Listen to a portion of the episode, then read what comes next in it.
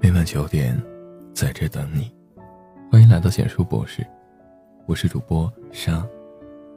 昨天刷朋友圈的时候，看到一位许久不联系的老同学发了一条动态，吐槽自己的老板和同事，一番控诉之外，还自得的补充了一句：“反正我屏蔽了他们，他们也看不到。”有共同好友评论，问他：“既然工作做得这么不开心，为什么不辞职呢？”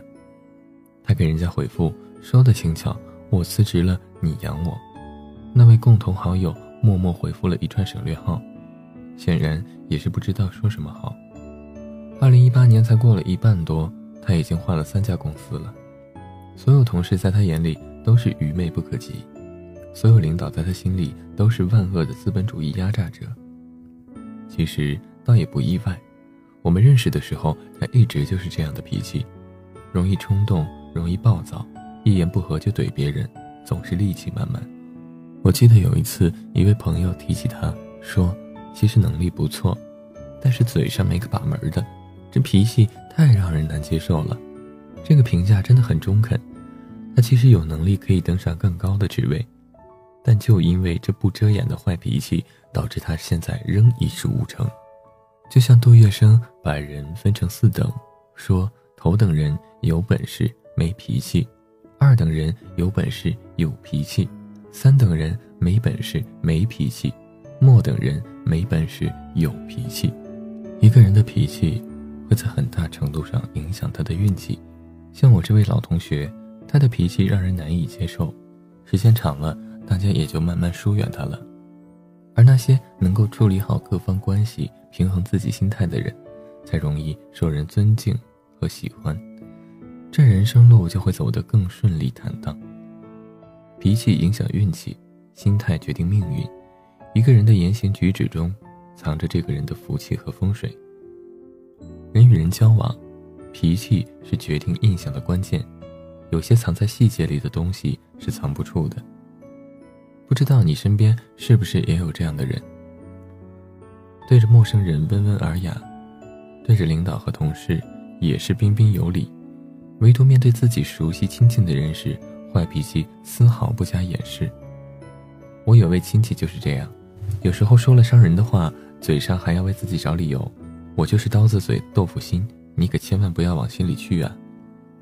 可就像我之前在文章中说的，很多关系都不是一下子破裂的，每一句伤人的言行都像是在木板上钉了一个钉子，哪怕事后你觉得自己话说的不好听了，脾气发的有点太大了。你想去道歉弥补，最多是把钉子取下来，可这伤口注定无法复原。周国平说：“对亲近的人挑剔是本能，但克服本能，做到对亲近的人不发脾气是一种教养。”伤人的话注定会凉了人心，哪怕外面裹上蜜糖，也还是改变不了其本质。控制不了自己的脾气，控制不了自己说出恶言恶语，别人自然对你亲近不可来。久而久之，有散亲离，福气也就远了。设身处地的去想，如果我们是公司领导，我们不会喜欢那种本事还不知道多少、脾气却大的吓人的人，难以相处，更难以团队协作。同样的，没有谁想要一个动不动就骂骂咧咧，甚至动手动脚的朋友，伴侣更是如此。想想你身边的人，就会发现。那些能够控制自己的脾气、能够温文尔雅的待人接物的人，一定是被大家所喜爱的，而他们结交的也同样是有教养、有素质的人。反观那些刻薄苛责的人，总是为了一点点小事就大发雷霆，甚至钻牛角尖的人，大家永远没办法从心里真正去接纳。所以，愿你时刻记住，做人有脾气是对的，但不能随意发脾气。你的脾气决定了你的命运。最后，坏脾气是人生路上最大的绊脚石，而好脾气则是通向理想未来的台阶。所谓好脾气是相对而言的，这不代表着你要对那些你不喜欢的人假意逢迎，对那些你不喜欢的事卑微屈膝，而是说你能够保持初心，摒弃那些与己无关的东西，做好自己，平和坦荡。要让脾气成为你的加分项，成为你前行的助力，而不是阻力。什么脾气就什么命，共勉之。文章到这里就结束了。如果你喜欢，记得把文章分享到朋友圈，让更多的朋友听到。你的点赞和转发是对我们最大的支持。我们明晚九点不见不散。晚安。